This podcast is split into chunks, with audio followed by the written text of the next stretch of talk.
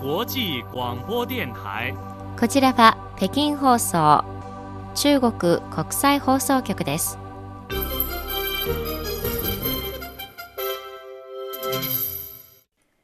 ではニュースをお伝えします。まず主な項目です。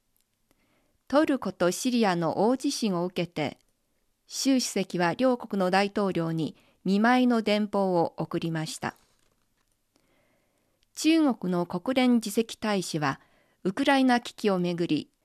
関係各方面に早期停戦への働きかけを呼びかけました。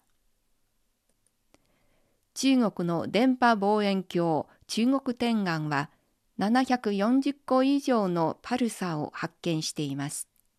以上がこの時間のニュースの主な項目です。はじめに、習近平国家主席は6日、トルコとシリアが強い地震に遭遇したことを受け、トルコのエルドアン大統領とシリアのアサド大統領に見舞いの電報を送り、中国政府と中国国民を代表して犠牲者に深い哀悼の意を表し犠牲者の遺族や負傷者を心から見舞うと同時に両国はそれぞれの大統領の指導のもとで政府と国民は必ずや一日も早く災難を克服しふるさとを再建することができると信じると表明しました次です外交部のモーネー報道官は6日の定例記者会見で、ブリックス協力に関する質問に回答しました。モー報道官は、ブリックス協力は国際的に重要な力となりつつあると説明した上で、中国は去年、ブリックスの議長国として、ブリックス首脳第14回会議を成功させ、創造性に富み牽引力のあるメカニズムの形成で一連の成果を収めたと述べました。またブリックス中国年には30以上の具体的な分野をカバーする合わせて160回以上の会議とイベントが開催されブリックス協力のために中国ならではの貢献をしたと説明しました。次のニュースです。中国の太平国連次席大使は6日、ウクライナ危機をめぐり、関係各方面に対し、真に民衆のためを思い、真に平和推進に全力を尽くすため、紛争の当事者が一日も早く和平交渉を再開して、早期に停戦するよう手を尽くすべきだと改めて呼びかけました。対知席大使は、ウクライナの人道状況に関する安保理会合で、ウクライナ危機が勃発してから1年近くが経つが、地上での衝突は緩和の兆しが見えておらず、関係各方面には和解と会談を促す誠意と政治的解決の決意が欠けていると指摘した上で、武装衝突が続く中で、人道問題を優先する必要性を強調しました。ウクライナ国内にある核施設の安全と安全保障の問題については核施設で事故が起きればそれによってもたらされる人道上の災難と環境災害は計り知れない。ザポリージャ原子力発電所への砲撃を直ちに停止し衝突がエスカレートして核危機へと発展するのを全力で阻止するよう呼びかけると述べて中国の姿勢を示しました。さらに世界の食料エネルギー金融の安全に関わる問題において関係各方面は人道的に責任ある態度を示し責任ある方法で危機の波及と影響を管理コントロールすべきだとも述べました次です。中国の民間組織が派遣する国際救助隊が北京時間7日午前、浙江省の広州基地から出発してトルコで発生した大地震の被災地に向かいました。早ければ現地時間8日に到着する見通しです。この国際救助隊は8人の地震救援専門家で構成され、先進的な人命探査装置と解体救助装備を携行するほか災害救助犬1頭を同行させています。またトルコ在住の歌人華僑も自発的に災害救援にあたり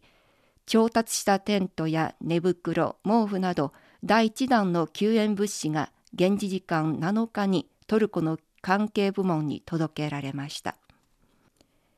現地時間6日トルコのカフラマンマラッシュ県でマグニチュード7.7の地震が発生しその後もその近隣地域で複数回の余震が発生し大きな被害が出ています。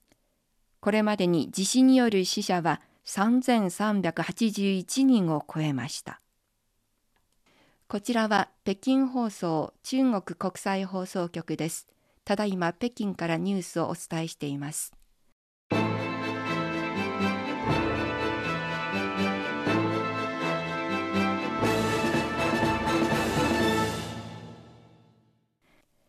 中国南西部貴州省平潭県にある直径500メートルの球面電波望遠鏡ファストは中国天眼という愛称で呼ばれています。中国の科学者はこれまでにこの中国天眼を利用して740個以上のパルサーを見つけました。パルサーは超新星爆発によって生まれる高速で自転する中性子星です。中国天眼は2020年1月に本格的な運用を開始しました。世界で最も感度の高い電波望遠鏡とされその受信面積はサッカー場30面分にも及びます。次です。広東省の省都広州市では全く新しいドリンクの開発にチャレンジするカフェが増えています。中国のオンラインデリバリー大手のデータによりますと2020年から2022年にかけて広東省でのコーヒー類の注文数は中国のすべての省の中で1位になりました。バリスタの梁さんは特製の水出し茶に薬膳で使われる柑橘類のブッシュ缶を入れました。ブッシュ缶は広東料理ではスープの調味料として使われることが多い食材です。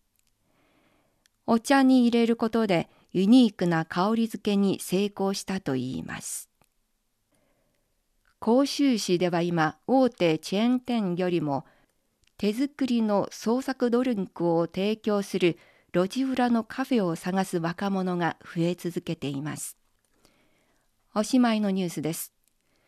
中国北西部甘粛省にあるラプランジでこのほど新年の幸運と豊作を祈願するため年に一度のバター彫刻展が開催されています。バター彫刻はチベット族が日常的に食べる薬の乳のバターに鉱物顔料を混ぜ込んで仏像や人物動物花などを形作るものです。毎年旧暦の1月15日今年は2月5日から公開されており2006年に中国国家級無形文化遺産に登録されました。バター彫刻展を訪れた観光客は匠の技に深く感動した。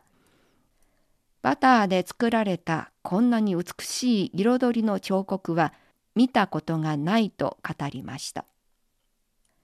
ラプランジは1709年に建立されたチベット仏教の寺院で現在は僧侶1000人以上が所属しています。なお彫刻に使われたバターは潰して保管され翌年の彫刻の基礎として再利用されるということです。この時間のニュースを終わります。アナウンス担当はシュタンヨーでした。